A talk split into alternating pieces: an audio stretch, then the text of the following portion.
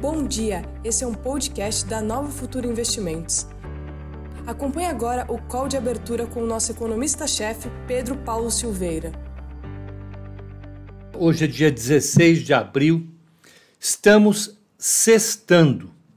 Semana começa bem, termina bem lá fora. Uh, a semana termina com os, com os índices batendo recorde mundo, mundo afora, um sentimento bastante consolidado de vitalidade da economia global, de recuperação, liderado agora, hoje, pela, pela taxa de crescimento da China. A China divulgou a taxa de crescimento, foi recorde. Após a pancada da crise, a economia chinesa voltou a, a crescer de forma robusta. E isso impulsionou, evidentemente, os mercados mundo afora. Já vinham bem, estamos numa semana uh, uh, uh, que vem marcando um, a consolidação da confiança dos mercados na recuperação da economia e pronto, você chega a um cenário mais positivo em termos de uh, uh, recuperação. Então vamos, vamos ver o que está acontecendo no mundo. Vamos ver. Olha, ontem, só para lembrar, o Dow Jones fechou forte, fechou com 0,90 de alto, o S&P 500 com 1,11, Nasdaq, Nasdaq com 1,31 de alta, o VIX está ali 16,64, mantendo um, um, um, um patamar razoavelmente tranquilo em termos de, de nível, né? É, é ele está abaixo dos 20% novamente, sinalizando que a percepção de risco do mercado se acomodou, isso é importante. Ah, o título de 10 anos dos Estados Unidos é, teve uma redução significativa do yield, do juro, o juro de 10 anos dos Estados Unidos caiu, caiu mais de 10 pontos, 15 basis points, de 1,66 para 1,55. É uma queda razoável. Isso mostra que, que o mercado vem acomodando as suas expectativas.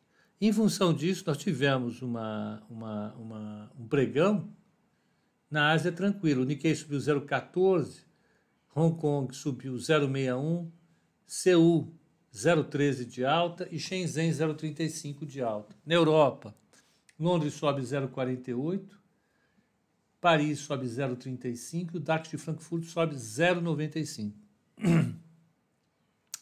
Ah, ah, as commodities estão num bom patamar, o, dólar, o, petróleo subiu ontem e se estabilizou, está 63,39 com 0 a 0. O, o, o Brent está 66,95 0,01 de alta, que é um 0 a 0. Ah, ah, o cobre está com uma alta de 2,31. O minério de ferro subiu mais 1,45, um dado positivo na, na, na, na, na, na China. Não havia porque não, não haveria por que não subir. Ah, boi está tá caindo um pouquinho hoje, está com 0,33 de queda, o café 0,04 de alta, o, o, o milho 0,48 de alta, o algodão 0,82 de queda, soja 0,64 de alta e açúcar 0,31 de alta. Está naquele patamar em que agora cada commodity funciona a sua maneira e ponto. Né? Ah, o áudio está baixo. O áudio está baixo para todos? É isso? Desculpem. O áudio está baixo para todos? Olha, aqui está tá mostrando que ele está forte. Para alguém está baixo? O Drunken Monkey está dizendo que está baixo. Será que dá para alguém me ajudar e dizer se está bom ou não? Olha, o Maurício Gonçalves está bom. Drunken, é o seu que está ruim. A COSAN deve ir bem hoje? Vamos ver. Nós já vamos chegar lá. Vamos ver o que aconteceu no mundo para as bolsas estarem assim. Vamos pegar os futuros Estados Unidos, vamos ver agora. Futuro dos Estados Unidos 0,13 de alto Dow, o S&P 500 0,10 de alta e Nasdaq 0,04, que é um 0 a 0. Péssimo. Né? Péssimo não, 0 a 0. Vamos ver o que, que nós tivemos de notícia de economia hoje. Vamos pegar na China. O que um cara que tem moto ganha com um escapamento desse horroroso? Isso foi uma dúvida que eu sempre tive. Sinceramente, não entendo esse desejo de chamar atenção. Inacreditável. Que penteiro.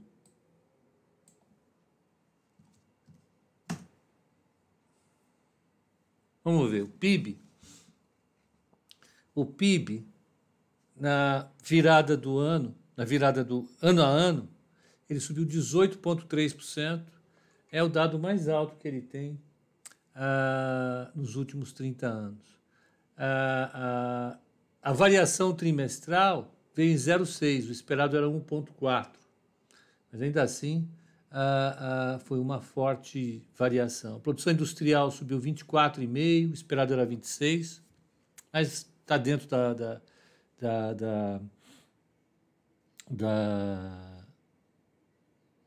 da margem de erro. Ativos fixos, que é construção, ah, tirando as construções rurais, 25,60, investimento, investimento 25,60 e a taxa de desemprego 5,3, um pouco abaixo do esperado.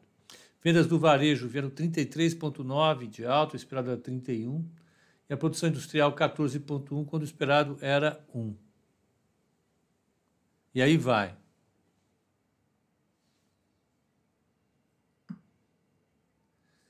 É uma dúvida que todo mundo tem. O pessoal faz encontro para ficar é, cortando o giro. Pois é. O problema é que eles usam capacete, devem colocar um, aqueles protetores auriculares no ouvido. Olha, se alguém é, tem moto e anda de moto, me desculpem, tá? Mas eu acho. Assim, é, é, a moto ela tem externalidades de todas as espécies, né? Então, a primeira externalidade é a poluição, né? É, Dito e feito, uma moto, ela polui quase tanto quanto um carro e sempre vai andar com um cara, no máximo duas pessoas. Carro, pode ser que não. Uh, o barulho é uma externalidade insuportável. O carro não faz barulho como moto, moto faz muito barulho. Aí a terceira externalidade é, é o fato de ser perigoso. O fato de ser perigoso acaba produzindo, é, é resultando em acidentes de trânsito muito graves, e isso acaba ocupando, ocupando de maneira importante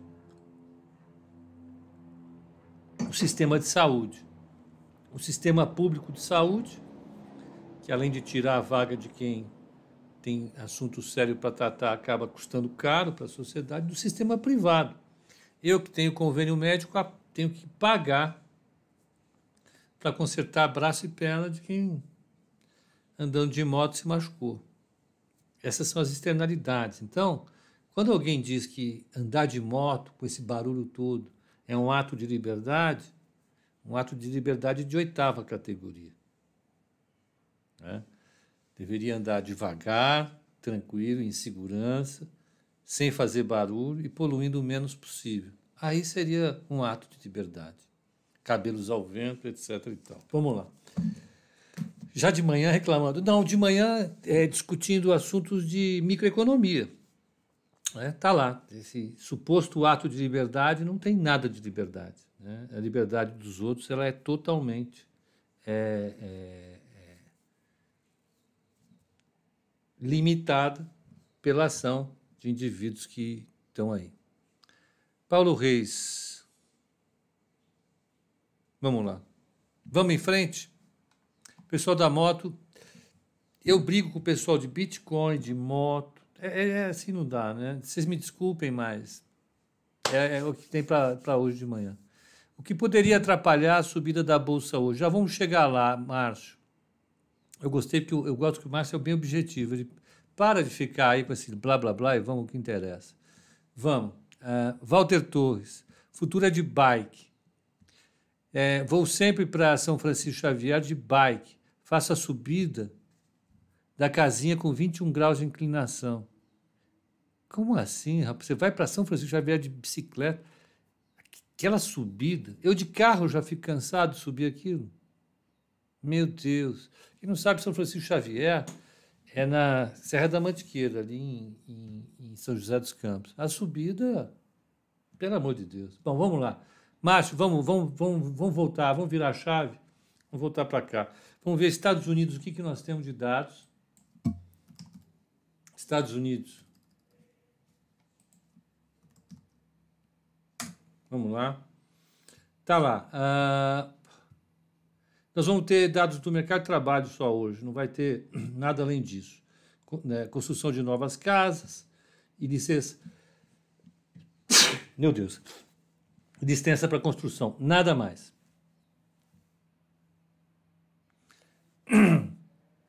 Luiz Ivan vai para uh, eh, uh, eh, Campos do Jordão.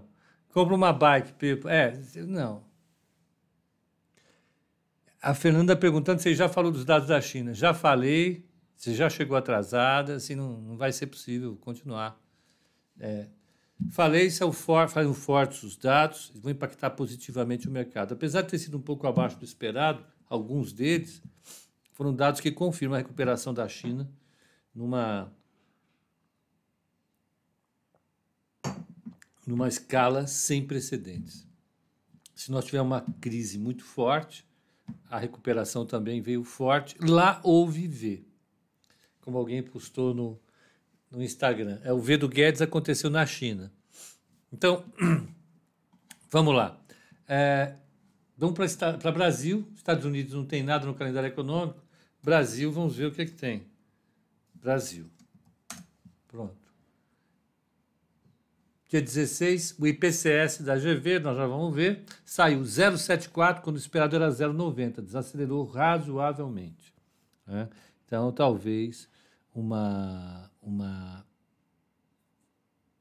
uma notícia boa para a inflação. E eu vou comentar um pouquinho de inflação daqui a pouco, é, para dar uma, uma geral. Ontem teve uma, uma live importante é, do IBRE, da GV, né, Instituto Brasileiro de Economia da GV. O, o, o, o webinar foi com o José Júlio Sena, que é o, que é o responsável pela área de macroeconomia monetária, o, o, o, Márcio Garcia, que é professor de macro da PUC Rio, e o Carlos. É, Carlos Viana, já não vinha o Viana, não via de jeito nenhum, que foi diretor do PC, professor da PUC Rio e, e diretor de, de, uma asset no Rio de Janeiro também. Conhece tudo de inflação, de DSGE, de, de modelos macroeconômicos. Então, eu vou falar, depois de, de passar por, por, é, é, Brasil, eu vou falar um pouquinho desse seminário, porque é gente muito experiente, e a inflação é um tema que a gente tem que acompanhar, é, mesmo que nós sejamos de uh, equities, de ações. Uh, nós discutimos anteontem, no qual de fechamento, essa, esse link de inflação e valuation, uh, e, e ali eu coloquei em consideração que a inflação é fundamental para o valuation. De uma maneira ou de outra, afeta o valuation.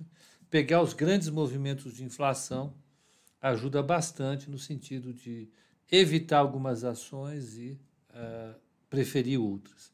Vamos seguir adiante. Uh, Brasil. Brasil, eu vou precisar abrir o broadcast que eu achei que tivesse aberto. Vamos abri-lo já. Uh, a discussão a discussão da moto está 100 por hora aqui. Pepa, qual a relação do beta do ativo com o índice de Sharp? Podemos colocar isso daqui a pouco, Charles. A boa pergunta. Pepa escreve livro acadêmico? Não. Eu sou um cara daqui. Quem me dera. Vamos lá. Ah, tá aqui. Vamos pegar ah, ah, Brasil hoje, então, teve o IPCS. Daqui a pouco a gente vai ver também o resultado do Morgan Stanley. Sai hoje. Só dando uma passada aqui para ver a inflação. Estamos aqui. Vamos pegar o que, que saiu no IPCS para a gente. É importante é a inflação ela mexe com o valor das empresas de diversas maneiras. Em termos absolutos, as empresas têm a sua receita em alta, em termos nominais, o valor das empresas tem que subir no mínimo com a inflação. E a segunda, é, é, tem empresas que se beneficiam com inflação, empresas que se prejudicam com inflação. Então é importante a gente acompanhar e ver o impacto de cada, sobre cada uma das empresas. Vamos lá. A, a, o IPC S, PC semanal da FGV, saiu em 0,74, o número anterior tinha sido 1, o anterior 1, o anterior 1,03 e o índice de 15 do 3 foi de 0,88. Então o mercado veio, a, a, a, inflação veio um pouco abaixo da, da, da, da dos números anteriores. Quem puxou para baixo? A alimentação ficou igual, vem 0,12, tinha sido 0,13. A habitação caiu 10, 15 pontinhos, de 0,68 para 0,63. É, e transportes, aí tem os combustíveis, tinha subido 3,68, agora subiu 2,45.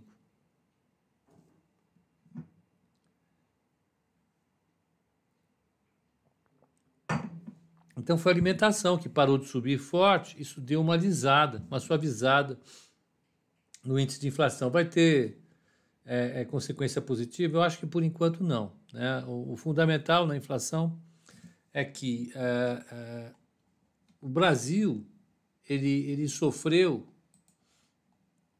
um, um, um choque muito importante uh, uh, de preços. Os preços internacionais de commodities subiram muito intensamente. Deixa eu pegar aqui o índice de commodities. Uh, na, nos últimos meses, os preços das commodities subiram muito forte. e as commodities pesam demais na inflação brasileira. O Giba está perguntando o que eu fiz com a Bruna. Não, a Bruna ela está com a máquina dela sendo reorganizada. A máquina estava muito ruim, a gente não estava conseguindo fazer o call direito. Ela teve que ir cuidar disso. Eu vou mostrar aqui o índice de commodities da Bloomberg. Esse aqui é o índice de commodities.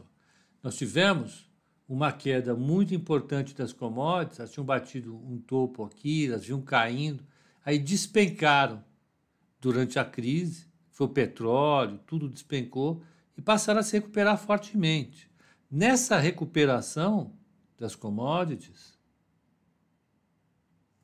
o Brasil vinha numa recuperação forte por conta dos pacotes de estímulos.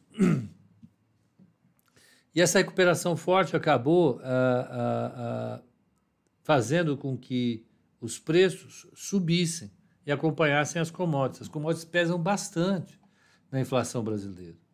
Como o Brasil é um país de renda baixa, renda média, não é baixa, renda média, a participação de alimentos e energia no índice é muito alta. É quase metade do índice. Você pega alimento, energia, né, que aí pega gás de cozinha, energia elétrica, combustíveis, passagem de ônibus. O brasileiro é mais pobre que o europeu, que o americano ou que o japonês. Lá, a inflação retira a oscilação dos preços de é, é, alimentos e energia. O Banco Central olha o núcleo da inflação. Então, quando você tem um choque de commodities, como aqui no Brasil, e o dólar sobe, o que acontece é que, além de ter a alta dos preços das, internacionais das commodities em dólares, você tem a alta dos preços em reais, impulsionado também pelo dólar. Normalmente, quando, os, quando as commodities têm preço subindo, o dólar cai em relação ao real. O real se aprecia. Você tem mais exportações, enfim uma série de motivos. O que aconteceu nos últimos 12 meses foi o contrário. O dólar subiu E os preços das commodities também subiram. Isso jogou a nossa inflação lá para cima. E aí você pega, a, a, a, como nós vimos, nós observamos todo dia aqui, vocês têm a paciência de me aturar nesse exercício. É, nós vimos aqui no IGP, por exemplo, ontem nós vimos no IGP, pegar o IGP.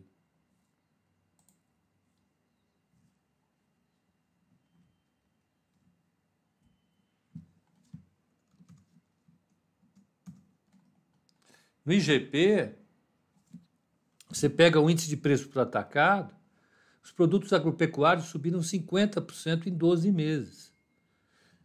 É carne de boi, carne de, de, de, de, de frango, né? É, é, grãos, né? milho, soja, açúcar. E os produtos industriais, você tem minério de ferro, cobre, petróleo. Você tem uma, uma alta absurdamente forte desse, desses, desses preços. Né? Você pegar no, no estágio da cadeia, os bens finais do atacado, ou seja, aqueles que são vendidos já uh, praticamente para o varejo, subiram 22%.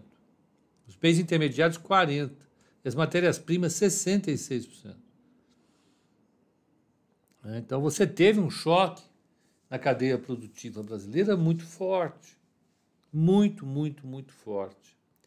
Uh, e uma das coisas que o José Júlio Sena falou no webinar de ontem da GV, e que eu acho muito interessante, que faz parte do debate atual, é que a, a pandemia fez com que as famílias substituíssem serviços por bens.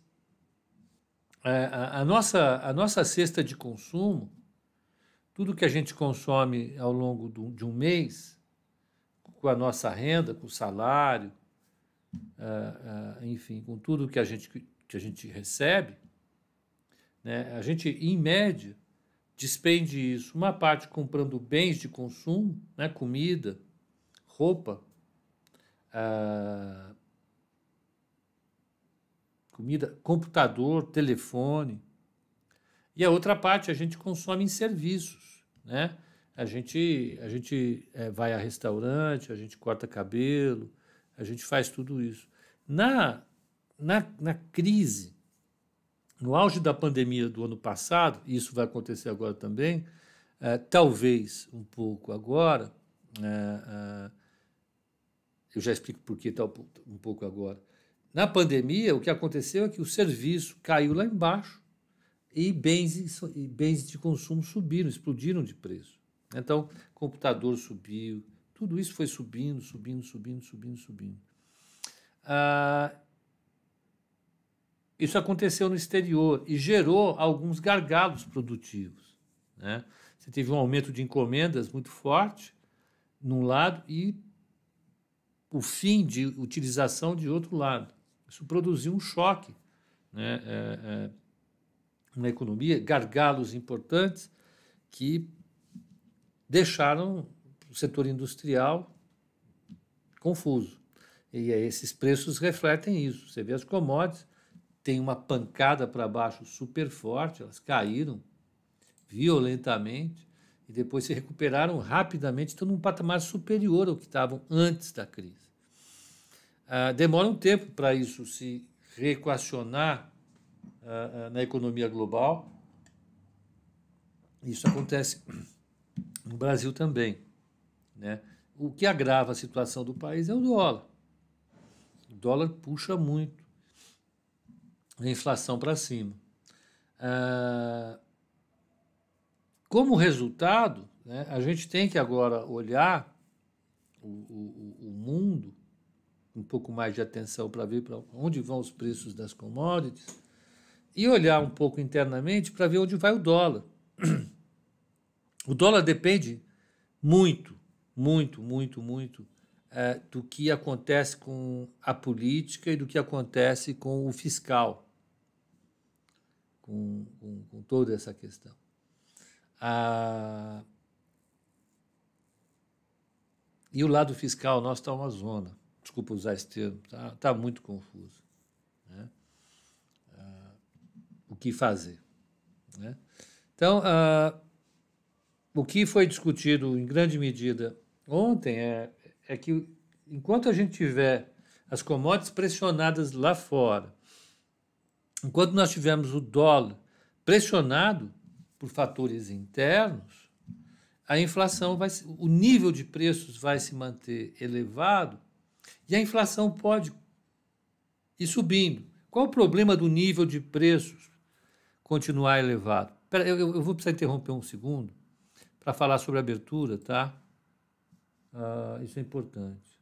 A taxa de juros está 8,85, 5 pontos de alta. O mini índice está caindo um pouquinho, 0,11 a 121, 110 e uh, o mini dólar 5631, 015 de alta.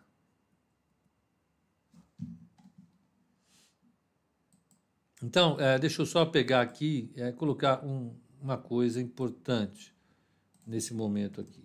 Só para a gente terminar essa parte de inflação, senão não termino nunca. E, e é importante vocês terem em mente isso. Por mais que vocês queiram operar só a bolsa ou dólar, essas questões são fundamentais. E aí fazem um link com a política. É, eu sei que muitos de vocês, a maior parte de vocês, a maior parte de nós, detesta discutir política. Eu entendo isso, eu tenho o mesmo sentimento, porque a política é uma coisa muito ampla e é difícil a gente controlar. É, eu gostaria de ter um modelo de precificação de ativos que independesse completamente da política. O problema é o que não depende da política na questão fiscal, por exemplo. E para discutir a inflação, a gente precisa discutir a inflação fiscal, o déficit fiscal. Então, é só por isso. Aí que eu sei que fica, fica chato, você critica, você fala, você faz isso, você faz aquilo, você fala de de pandemia o tempo todo, é chato, nós queremos operar, queremos trabalhar. Eu sei, gente, mas infelizmente isso, isso é importante.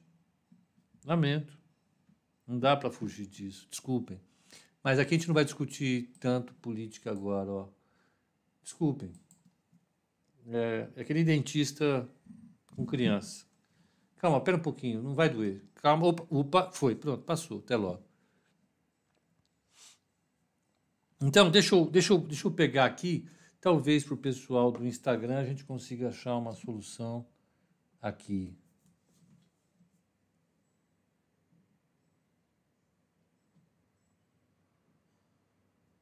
Ó.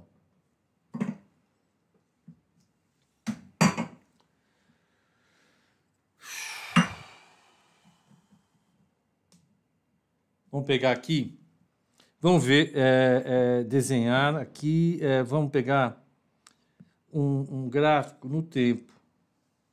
Um gráfico no tempo. Deixa eu ver que tamanho que vai ficar para vocês, para a gente acertar aqui. E aí, é,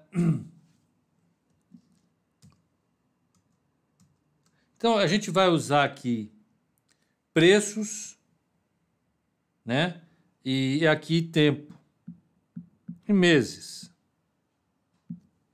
Então, você imagina que isso aqui é o preço, a economia é, é só um bem, que é o feijão, né? Suponha que, é, vou usar aqui, que o preço do feijão está em 100, ele vai subindo.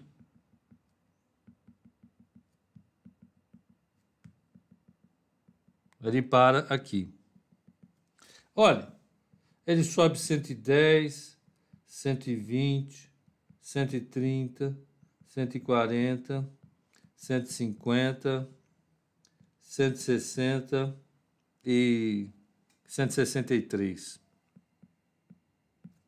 Olha, daqui,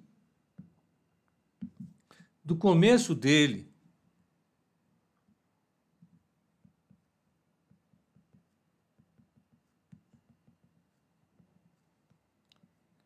Aqui, você tem uma alta de 63%.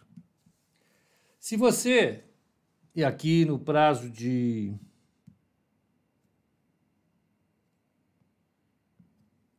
Um, dois, três, quatro, cinco, seis, sete, oito, nove, dez, onze, doze, treze, 14. T igual a 14 meses. 14 meses o feijão subiu 63%. Né? A taxa de inflação mensal foi 10% aqui, ó. 10% aqui. Aí de 120 para cá, aí 9. Ela vai subindo. A inflação, nesse período, o último índice de inflação, o último índice de inflação, que vai ser de 163 para 160, 163 dividido por 160. Vai ser de 1,88. E no final, a última inflação vai ser 0%. A inflação ela vai tendo taxas decrescentes, ele sobe de 10 em 10, 10 reais em 10 reais todo mês. A inflação vai ser decrescente, a última inflação vai ser 1,88 e depois a inflação se estabiliza em zero. Ah, tá bom isso? Tá mais ou menos, né? Tá mais ou menos. Por quê? Porque ao final desse ciclo, quando o feijão tiver subido 63%, o poder de compra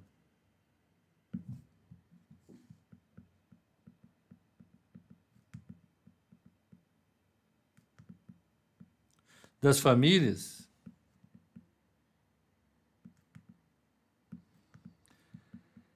caiu de quanto? De 100 para 47. Quanto que é? Deixa eu pegar aqui. A única coisa que tem é feijão.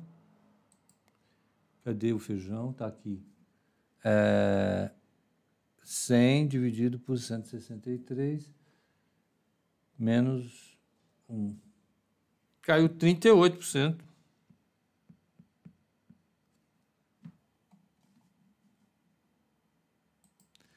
Poder de compra das famílias que é o 40%.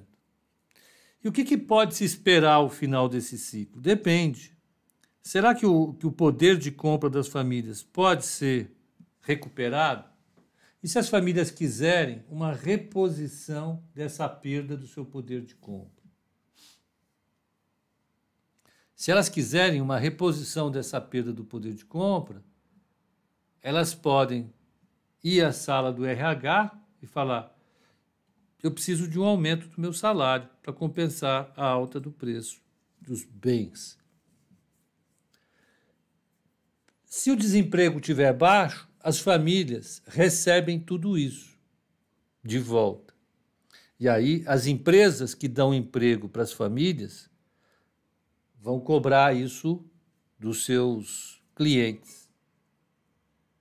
E a inflação ela continua elevada. Depois que o feijão subiu, as famílias vão ter uma alta do salário para consumir o feijão. E a inflação não para. Se for um choque de uma vez só, a inflação, se esse for um choque que não é repassado para os outros preços, a inflação, na realidade, ela vai fazer assim. Vamos usar isso aqui com a inflação mensal.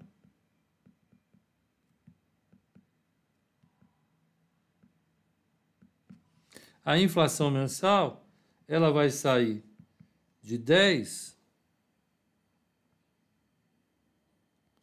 e vai cair para zero. Esse gráfico aqui.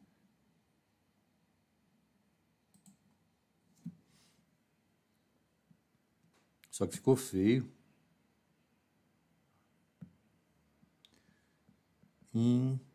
Inflação mensal. Mental não, mensal, por favor. Freud explica. Aí, cai para cá. No meio desse caminho, o que, que interessa para a gente? O Banco Central, como ele tem a meta de inflação, no meio desse caminho, o BC precisa Eita, mas com S não, né, meu? Precisa aumentar a Selic para garantir que depois do choque do feijão os preços se estabilizem. Isso vai ser fundamental. Os preços precisam se estabilizar. Aí, ao final do ciclo, como a taxa de juros sobe, o desemprego aumenta,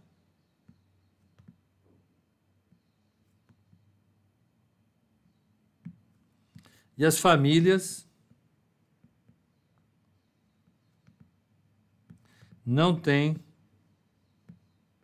aumento de salário. Vamos chamar de W de salário de wage. Tá bom.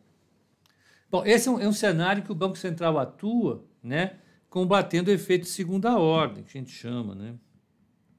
Efeitos de segunda ordem. Qual que é o efeito de primeira ordem? A inflação mensal causada pelo feijão. Qual é o efeito de segunda ordem?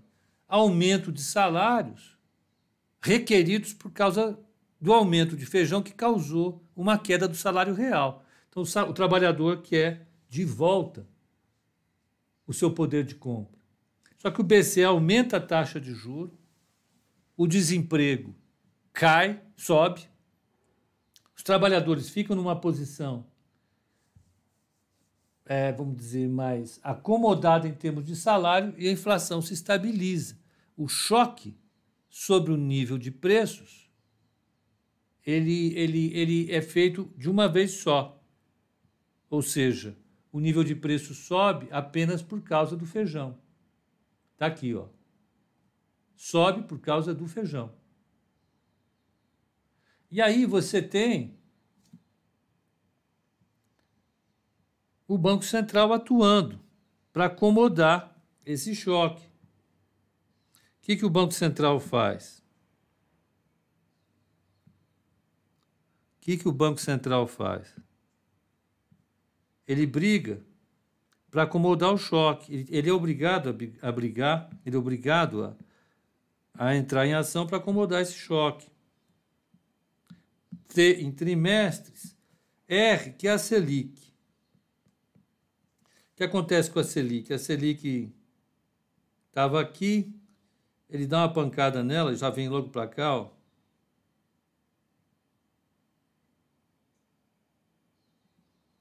R, delta R, é o aumento da Selic. Aumento da Selic. Então o BC vai, aumenta a Selic, depois, quando a inflação, a inflação é, é, se acomoda, o BC vai lá e ajeita tudo, a taxa de juro volta ao normal. Mas o BC precisa convencer a sociedade de que as coisas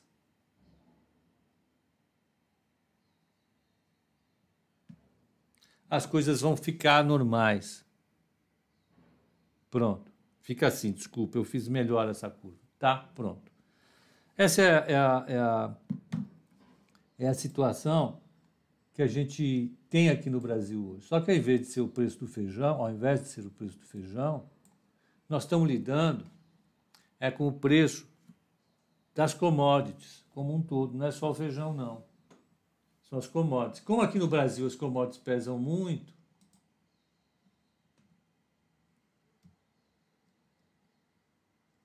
o que a gente está vendo aqui é o seguinte. Chatice. Né? Você tem no primeiro momento o dólar fazendo com que a cesta de consumo dos trabalhadores suba de preço. Isso faz com que tenha uma perda no poder de compra das pessoas. A inflação sobe e se ela for caindo, tudo bem. O Banco Central sobe a taxa de juro e depois essa taxa de juros esperada tende a cair. Ele vai subindo a taxa de juros até que ele para de subir. E depois ele começa a descer, a, a reduzir a taxa de juros. Desculpe, faltou um pedaço aqui, né? O mundo precisa voltar ao normal. Delta R aqui passa a ser negativo à medida que a inflação volta ao normal. Aí o Banco Central volta com a taxa de juro aonde estava. Depois que o nível de preço, que a inflação cai a zero, o BC vai reduzindo a taxa de juros e volta ela ao normal. Isso afeta a bolsa? Afeta. Por que caminho isso afeta a bolsa? Por qual caminho isso afeta a bolsa? Como isso afeta a bolsa?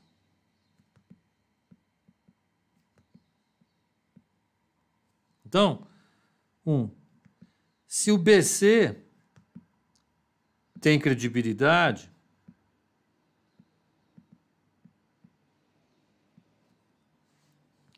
a alta dos preços é vista como temporária. Então, nesse cenário todo, se o BC tem credibilidade, a turma fala: o BC vai subir a taxa de juros, a inflação vai cair. Quando a inflação cai, o BC vai parando de subir a taxa de juros, depois ele vai derrubar a taxa de juros. Então, o efeito líquido do aumento temporário da taxa Selic não afeta a taxa de juro longa, ou afeta muito pouco. Vamos pegar aqui T, chamar essa taxa T de é, juro longo, da Treasury, 10 anos. Aqui T. O que acontece com, com juro longo ele estava num patamar aqui, ele dá uma subida, porque os agentes ficam preocupados, eles lembram que o Banco Central tem credibilidade, ela volta para o normal. Ela fica em T estrela, que é a taxa de equilíbrio de longo prazo.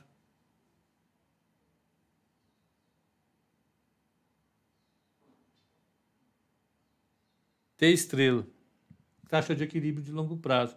E essa taxa de equilíbrio de longo prazo, vale lembrar, senhores e senhoras, isso é importante, ah, não tem nada a ver com bolsa. Aqui está. Essa taxa de equilíbrio de longo prazo forma CAE. Quem é CAE? CAE, vamos lembrar que o valor de uma empresa é o fluxo de caixa dela dividido por CAE menos G. Uau! Então, num cenário no qual você tem um aumento da inflação causada pelo câmbio, se ela for vista como um choque temporário, no qual basta apenas a elevação temporária da Selic, que vai causar uma queda depois, a taxa de juro de longo prazo sobe muito pouco, depois ela volta para o lugar. Então, cair não mexe. Os modelos os modelos de valuation do mercado simplesmente não saem do lugar. O valuation do Credit Suisse em relação à Engie não muda, do BTG não muda, de ninguém muda. Por quê? Porque eles olham CAE, e CAE tem a ver com a taxa de juro longa. Se a taxa de juro longa oscila pouco, o valor oscila pouco. Então, uma alta da taxa de inflação não vai necessariamente mudar a percepção que o mercado tem em relação à bolsa. Agora, hum, ai, ai, ai, ai, ai, ai, ai, o quê? Dois, COBC não tem credibilidade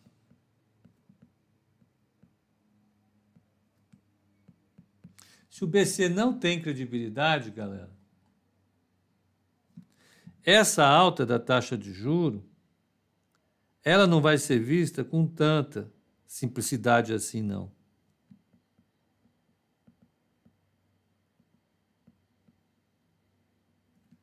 Se o BC não tem credibilidade, o que vai acontecer aqui, aqui embaixo, é, uma, é, uma, é, uma, é um caminho alternativo bem alternativo e bem ruim. É mesmo? É. Ao invés de subir pouco e cair de novo, como aconteceu aqui, esse trem, ele dá uma pancada para cima, ele vai subindo, ele vai subindo e nunca mais cai. Ele fica aqui em T duas estrelas. E aqui nós vamos ter KE duas estrelas, sendo que nós vamos ter valor duas estrelas igual ao mesmo F fluxo de caixa futuro dividido por KE duas estrelas menos G.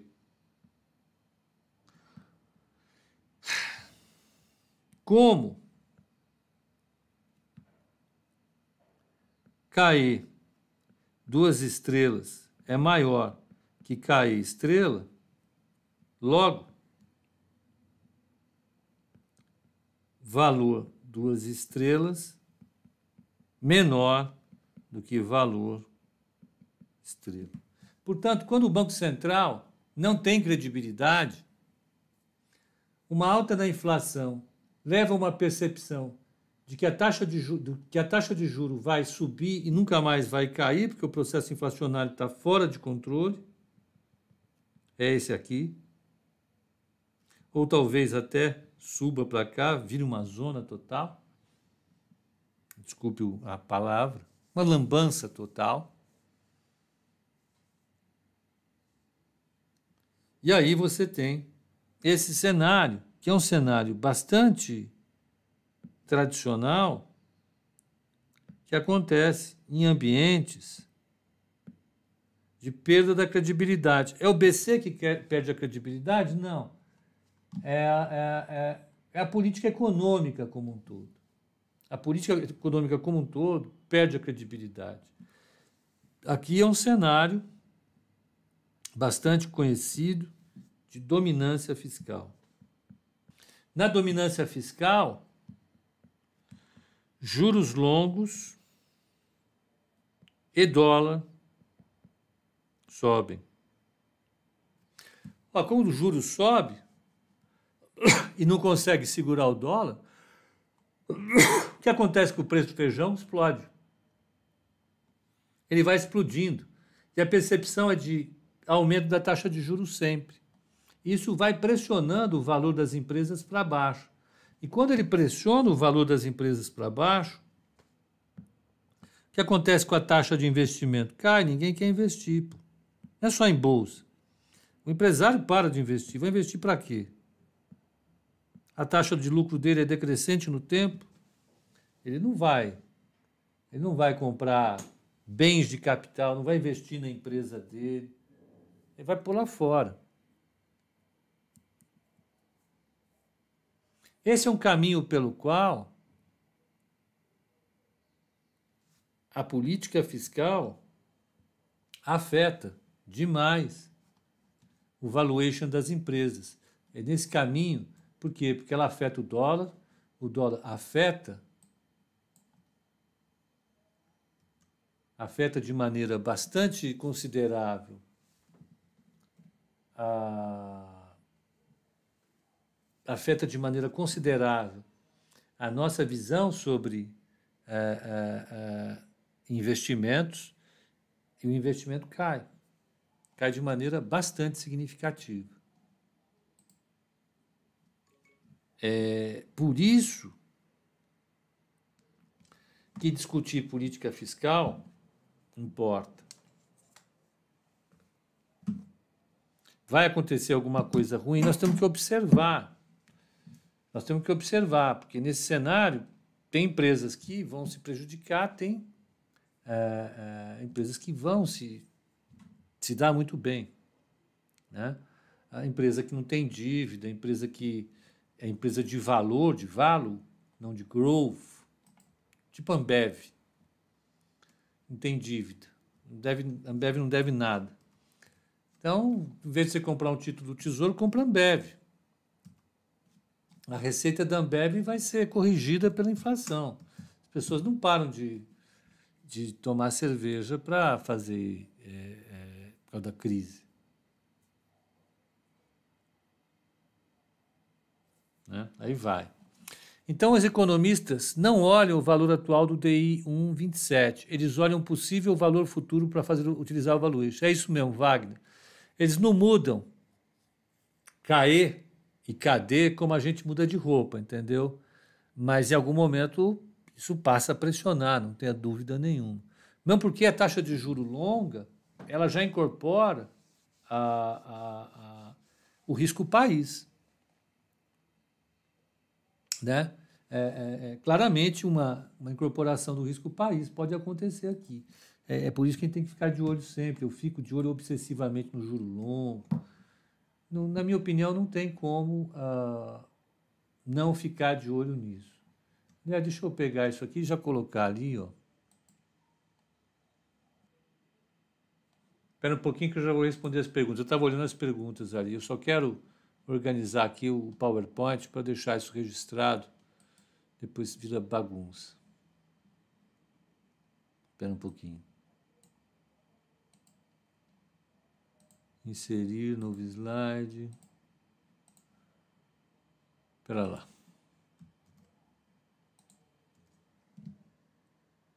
Hoje é sexta, né? Vocês já estão com um monte de coisa aqui na sexta-feira. É bom. Espera lá. Então, vamos pegar aqui. Vamos pegar uh, esses três gráficos. E assim a Venezuela foi para o buraco. Exato. Nós temos aí uma situação parecida com, em outra escala. Não é que ela é a mesma. É em outra escala. Veja bem. Outra escala. O Brasil é um dos países que tem a, o maior maior taxa de risco. Né?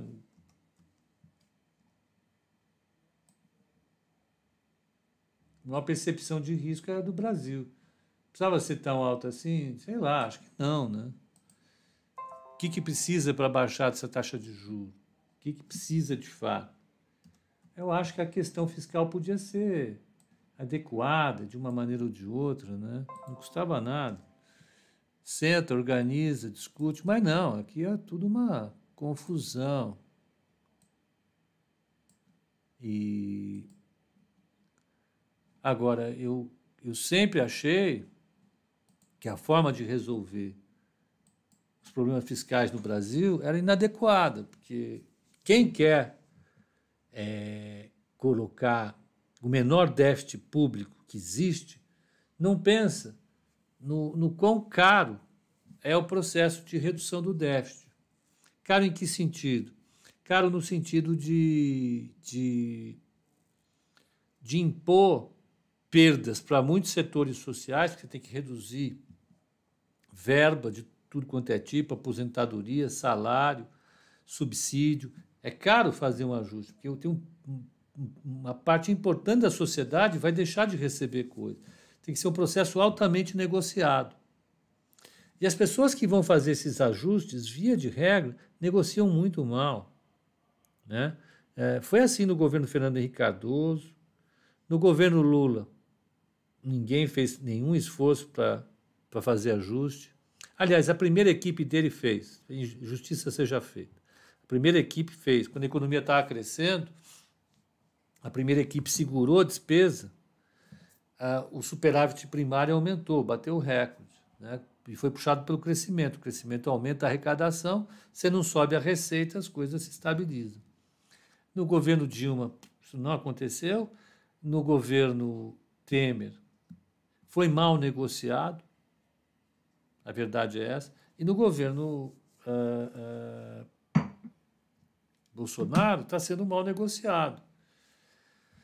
Ah, você implica. Gente, a reforma previdenciária foi feita pelo Congresso. O orçamento não está aprovado. Nós estamos terminando abril, segunda metade de abril, não aprovaram orçamento.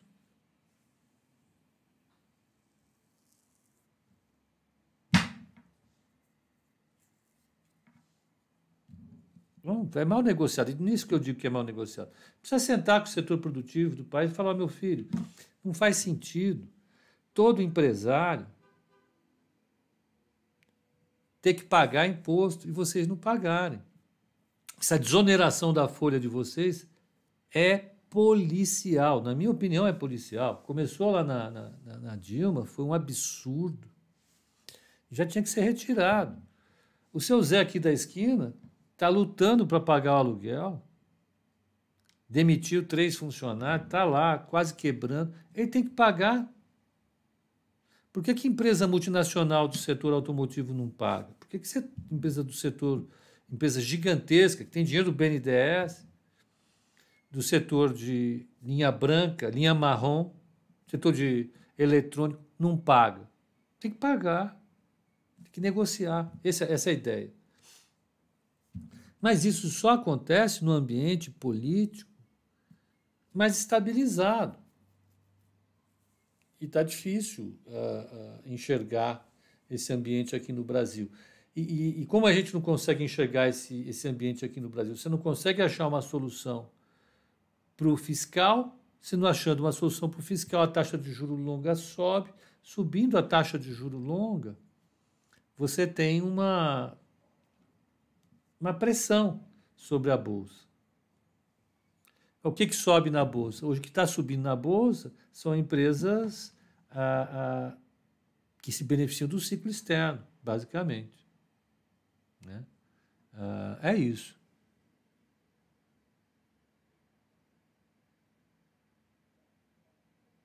Pepa, em caso do investidor sair do mercado de, capital de capitais brasileiros, o IVB11 sofre tanto com as empresas nacionais. Não, pelo contrário, se beneficia.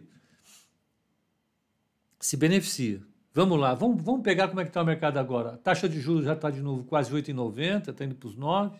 O dólar subindo 0,65 e o mini índice 120,900. Está se segurando bem. É... Deixa eu pegar aqui no broadcast mesmo que está tá mais fácil, vai. Morgan Stanley. O lucro foi de 4,1 bilhões no primeiro trimestre, mais que dobrou 1,59 no mesmo período do ano passado.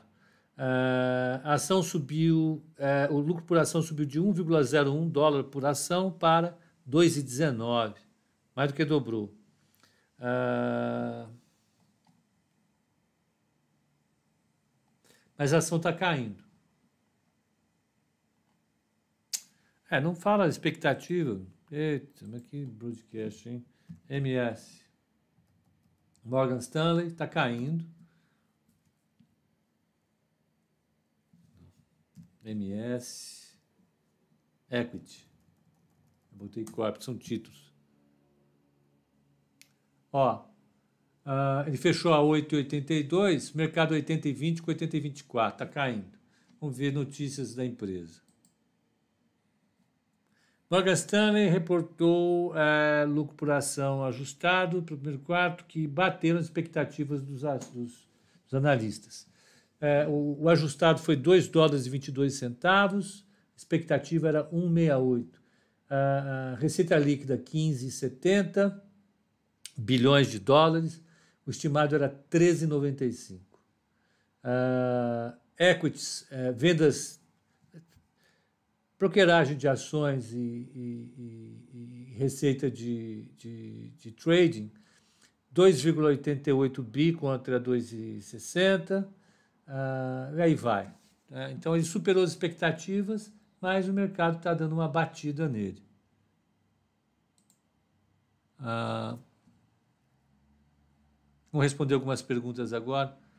Qual você acha o melhor investimento para apostar no aumento da inflação? Bolsa, porque as empresas sobem, depende de que ação a gente vai escolher, é, títulos indexados à, Selic e títulos indexados ao IPCA. Sem dúvida nenhuma, Mauro. O Diego perguntando o que você acha do livro Economia Micro e Macro do Vasco do, do, do, do, do Sandoval. Ótimo, ótimo. Pode comprar professor da fé, ele é uma figura. Pode comprar, é bem, bem legal, tá? Uh, será que a Carla perguntando, será que a notícia do Lula não afeta o mercado? Eu vou ser franco, eu acho que a notícia do Lula já está no, nos preços. Já está nos preços. Já está. Então, ninguém acreditava que o, que o Supremo fosse reverter a decisão do Faquin de dar. Uh, cancelar as decisões por inadequação do, do foro. Né? Então, o, o, o, considerar o, o Moro o juiz não natural do processo. Acho que não teve novidade, já está precificado. Vamos ver. Você poderia olhar a cobertura dos analistas para. O que, que, é isso, hein? Sabe que eu não sei o que é isso? É Banrisul? Meu Deus, você está em Banrisul. Vamos lá. Não, por que, meu Deus? Porque é raro, né? Vamos ver Banrisul. Estão pedindo para olhar Banrisul. Vamos olhar, vamos olhar Banrisul. Vamos olhar Banrisul. BR. Não, é. BRSR. Meia. Não. BRSR6. Vamos ver, vamos ver como é que tá.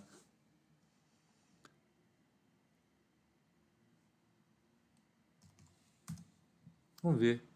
Querem ver as expectativas? Vamos ver.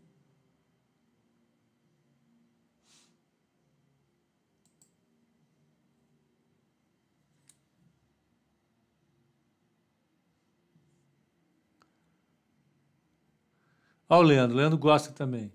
Vamos lá. Olha, tem sete caras que indicam a manutenção, oito que propõem compra. O preço médio esperado é 17, 17,33. Então, olha, 17, põe 17 bola aqui, tem um upside de 45%. Mas vamos lembrar, né? É, é, você tem um, um, um, um, desconto grande no setor atualmente. Né? O setor de bancos está bem descontado, basicamente por conta da, da economia. Né? O setor, setor bancário é, é, ele, ele tem um aumento da inadimplência, redução da receita de,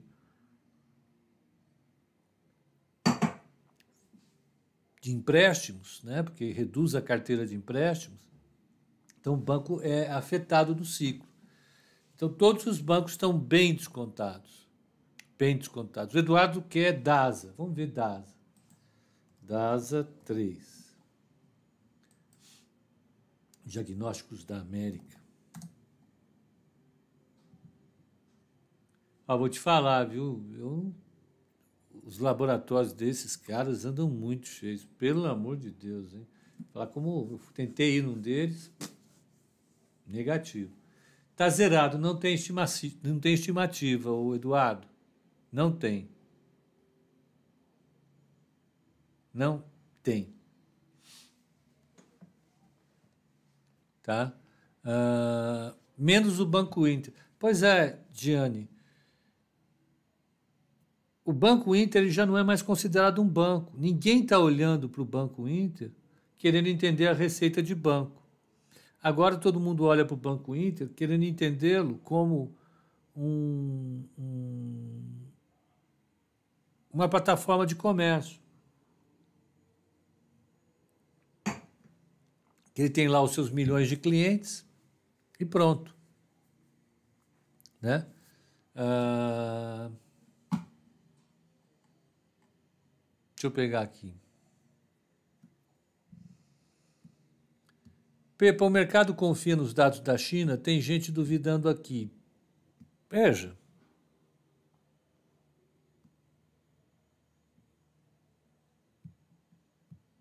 É certo que os dados da China são produzidos por um governo autoritário. Aliás, totalitário. Há uma diferença entre ambos. Ah, e o controle de informações na China é absurdamente grande. Eles são um país que vive uma opressão enorme, não tem liberdade para nada. qualquer pessoa lá pode ser presa e submetida a um processo de justiça que é muito parecido com o processo de justiça que os brasileiros pobres têm aqui no Brasil. Não tem justiça nenhuma. É revoltante. A oposição lá sofre um tratamento pavoroso, muito parecido com o que sofre aqui no Brasil. Se foi enquadrado pela Lei de Segurança Nacional, então ninguém pode falar nada. Você fica submetido a uma ordem ideológica extremamente opressiva. E é evidente que eles manipulam números. É evidente que eles prendem oposicionistas. É evidente que eles façam tudo para se manter no poder. Né? Ah, então, há a possibilidade de ter manipulação de dados lá? Há. E eu não tenho dúvida nenhuma de que exista. Mas se, apesar disso, é, é, eu estiver usando essa pergunta para duvidar que teve esse crescimento, eu diria para você: não duvide desse crescimento. Por quê? Porque a participação da economia chinesa na economia global é inquestionável. A China é um motor hoje de crescimento. Então, acho que a, a, a despeito de tudo, a despeito, Júlio, de ter uma, uma eu tenho uma inclinação enorme para considerar uh, uh, a estrutura de poder chinesa a coisa mais infame, uma das coisas, não é que há, há mais, uma das coisas mais infames que a gente tem na vida política global, uma coisa é fato, eles tiveram um crescimento forte. Né? E o minério de ferro está subindo. Né? É inquestionável isso. Ah, Pepa e a Cosan, Marcelo. Cosan está junto com o petróleo, né? oscilando igual qual. Por quê? Porque ela, ela produz açúcar ou etanol. A maquininha vira desse lado, ou é açúcar ou etanol. Ela tem empresa de distribuição de petróleo, de, de combustíveis. Né? Ela, tem, ela tem um monte de coisa. Então, a, a, a Ah, você tem ah, ah, uma tendência da COSAN em seguir o petróleo no médio prazo. Então, é olhar para lá e acreditar que ela vai conseguir algumas. aproveitar algumas oportunidades que a Petrobras, por exemplo, não aproveita, por causa da gestão da Petro.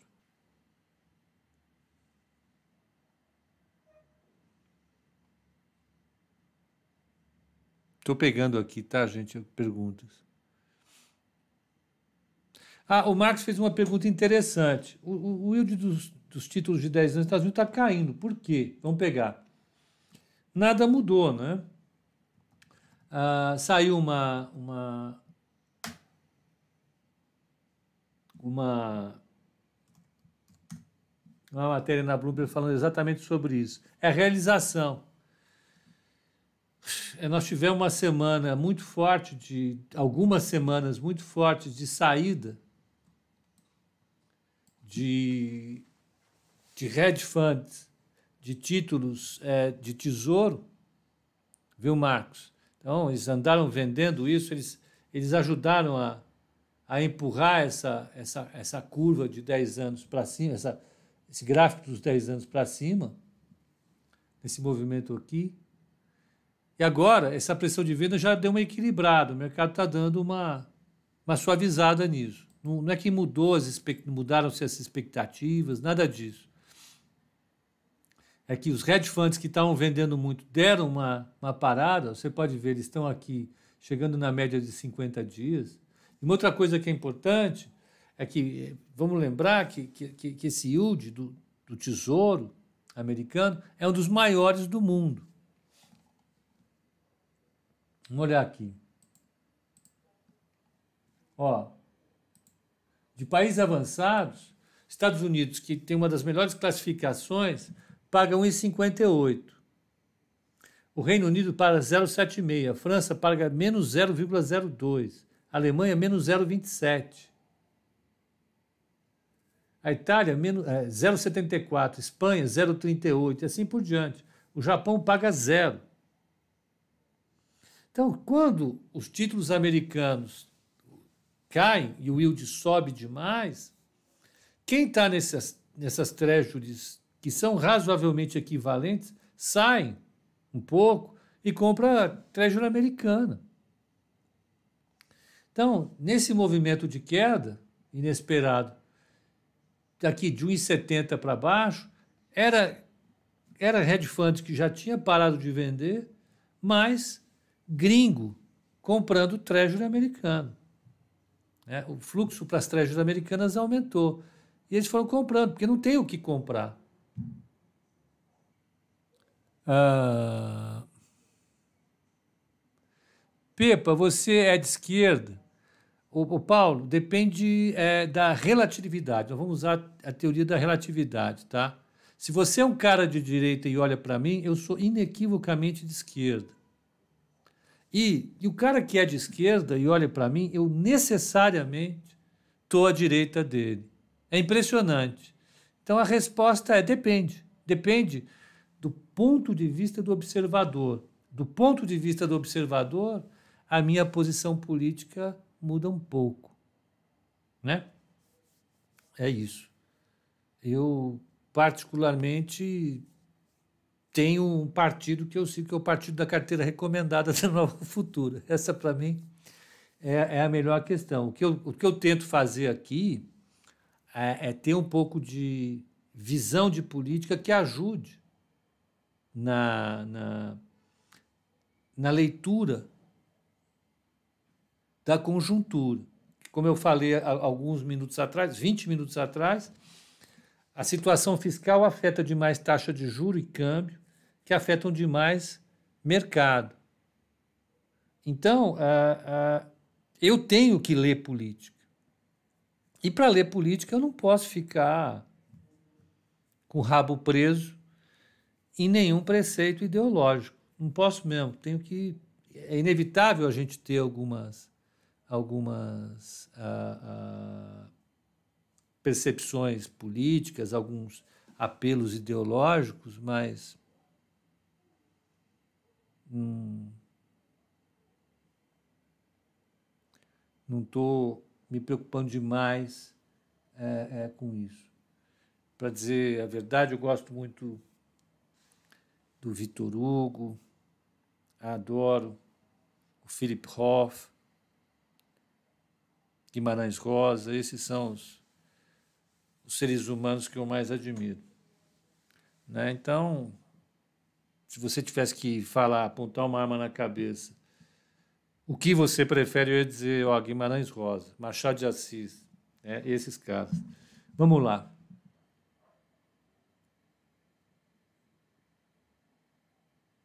Seguimos adiante.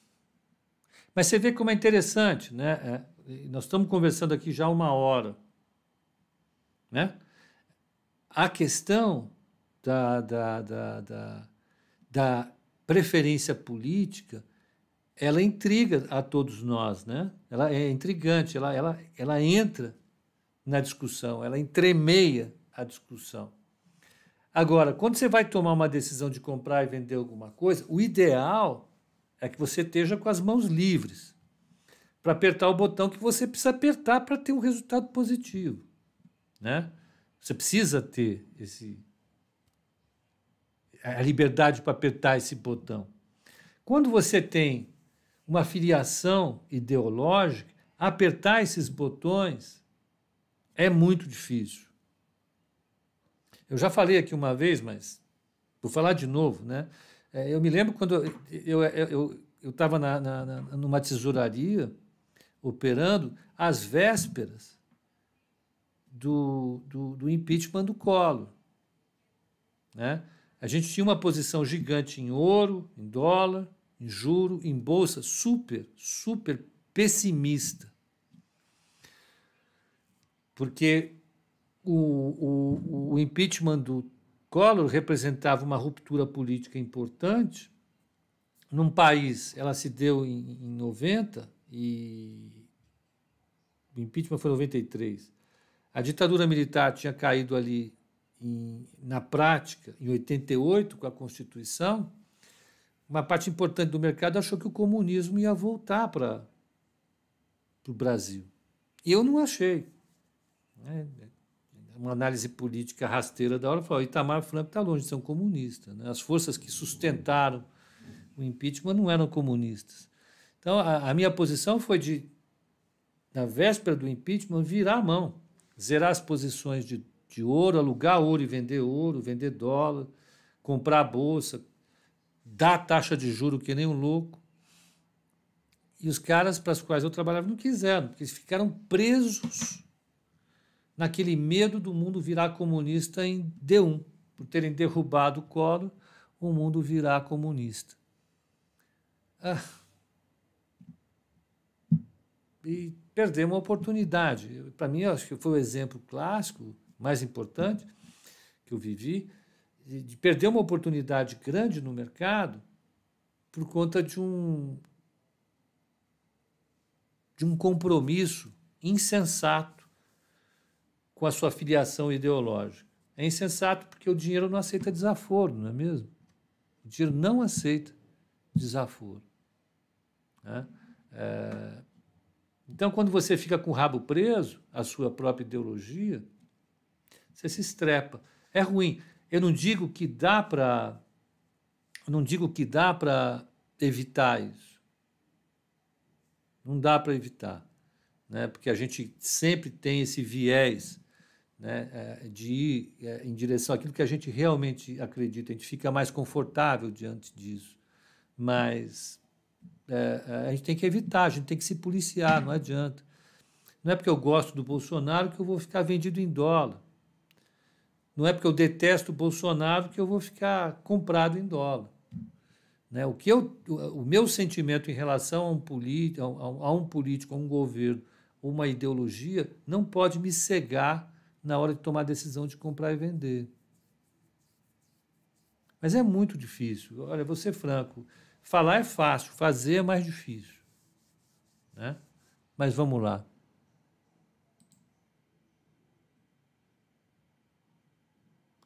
Estão perguntando, então você acertou em cheio. Não adiantou nada, porque não fizeram essa posição. A gente estava lucrando. Naquela época o banco tinha, tinha uns 20 milhões de dólares de patrimônio. É, a gente estava lucrando 20 milhões de dólares. E a gente ia virar a mão, ia realizar esses 20 e colocar mais 20. Ia ser aquela porrada gigante.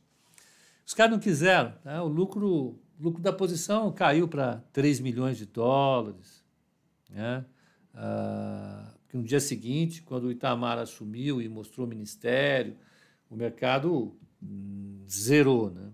É, o ágio. Naquela época você operava o ágio do ouro com o dólar. Era uma coisa legal.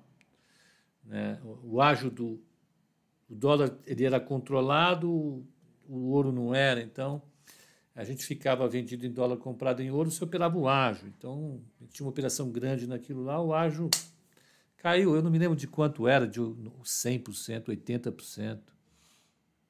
Caiu para 10% ágil, assim, foi uma coisa. E o lucro caiu muito, não deu para aproveitar. Né? É, é, é, não dá, assim, não dá.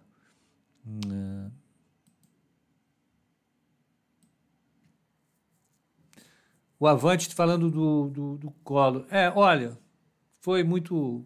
Collor doido foi doido. Aquele plano foi mal concebido, pelo amor de Deus. Foi a pior besteira que a gente fez no Brasil. Foi o pior plano do Brasil, foi o Collor. Esse não tem dúvida nenhuma. Foi um plano feito da maneira mais estúpida que já podia se ter. Vamos ver. Vamos ver a abertura, os leilões.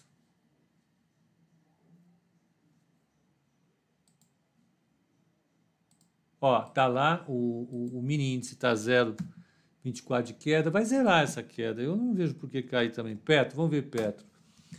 Petro 23,15 com 23,09, ligeira alta. É, Prio. Por que não, né? 98,50 com 97,60, 98,50. Vamos usar HP Zona. Ó, falar uma hora e meia cansa, viu? Ó, eu tô. Não sei como é que vocês não se enjoam. Não, tem gente que se enjoa. Tem gente que vai para concorrente, volta. Esse cara tá falando ainda, pelo amor de Deus. A Bruninha semana que vem tá aí. De volta. Tá? Vamos lá. É, é, Prio. 97,60 com 98,50. Delta. 0,92.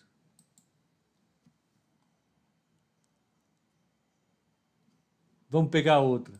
Vale 3 deve estar subindo um pouquinho. 108,89 dividido por 108,21. 0,6 de alta. Vou pegar CSN, né? CSN A3.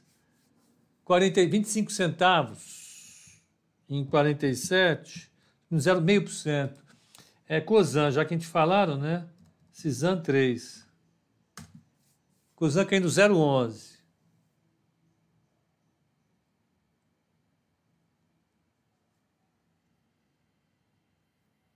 Se você fosse operador de pregão, aí sim você é cansado. É verdade, Pascoal.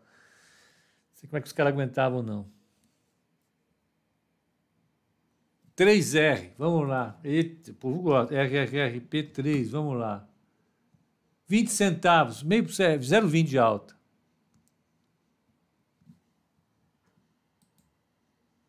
Vamos pegar aqui, ó, uh, YouTube, YouTube 4, Itaú, 0 a 0, Bradesco, BBDC 4, uh, uma ligeira queda, Pactual, BBTG 11, BPAC 11, BBTG, BPAC 11, ligeira alta, BID BID 11. Subindo de novo. BID é. BID só sobe. 180, 191 dividido por 187,49. Santo Deus do céu. 1,80 de alta.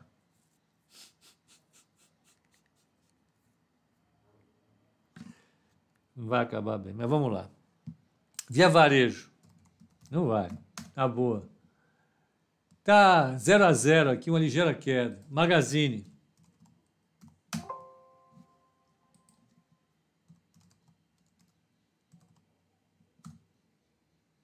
Zero a zero. Pepa, acho que o Elon comprou o bit. Só pode ser, né?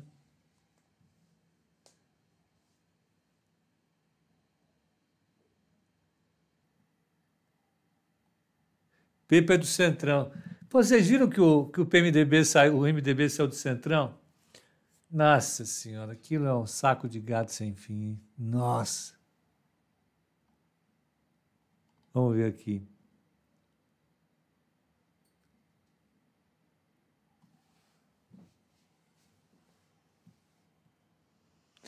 Pepa, uh, o Centrão diz que Paulo Guedes está quebrando a indústria nacional ao diminuir o imposto de importação sem reduzir o custo do Brasil. Você concorda com essa afirmação? Eu não. Eu não. Eu, eu tenho uma visão, de, de, observando os caras que já fizeram política econômica ao longo do tempo, a melhor coisa que você tem que ser é pragmático, ou seja, avaliar o efeito do que você está fazendo e evitar fazer aquilo que produz efeito negativo em detrimento do que tem de positivo. Então, o que eu acho que essa equipe econômica faz é não analisar de maneira correta esse trade-off, essa troca. Eu fazer alguma coisa traz um benefício, mas também tem custo. Eu acho que eles não têm acertado a mão na hora de avaliar o equilíbrio da política econômica. Eles não são pragmáticos. Eles seguem uma cartilha e toca um pau nela. Eles acham que essa é a melhor resposta. Eu não acho isso legal. Eu já vi essa história antes não funciona. Agora, ficar defendendo a indústria nacional com imposto é ridículo. Isso não é argumento. você pode dizer o seguinte: seria bom que a equipe do Guedes analisasse um pouco melhor a redução do imposto nessa conjuntura. Qual o benefício que você vai ter? Qual o custo que você vai ter? Essas duas coisas ao mesmo tempo. Não tem essa transparência. A gente viu o resultado disso em diversas políticas. Então, a, a, o debate não é bom. Então, mas eu acho que o Centrão está errado. Por princípio, o Centrão está sempre errado. Brincadeira, mas eu acho que manter o imposto elevado para proteger a indústria existe a evidência empírica, o exemplo histórico é de que isso funciona muito mal. O que está acontecendo com o milho que não para de subir? Demanda global e dólar. É isso. Demanda global e dólar. É isso. Então vamos ver mais uma vez aqui, olha lá, o mini dólar subindo 5,660, taxa de juro 8,86, já bateu 8,90 e voltou. E o mini índice WIN 0,33 de queda, se segurando bem.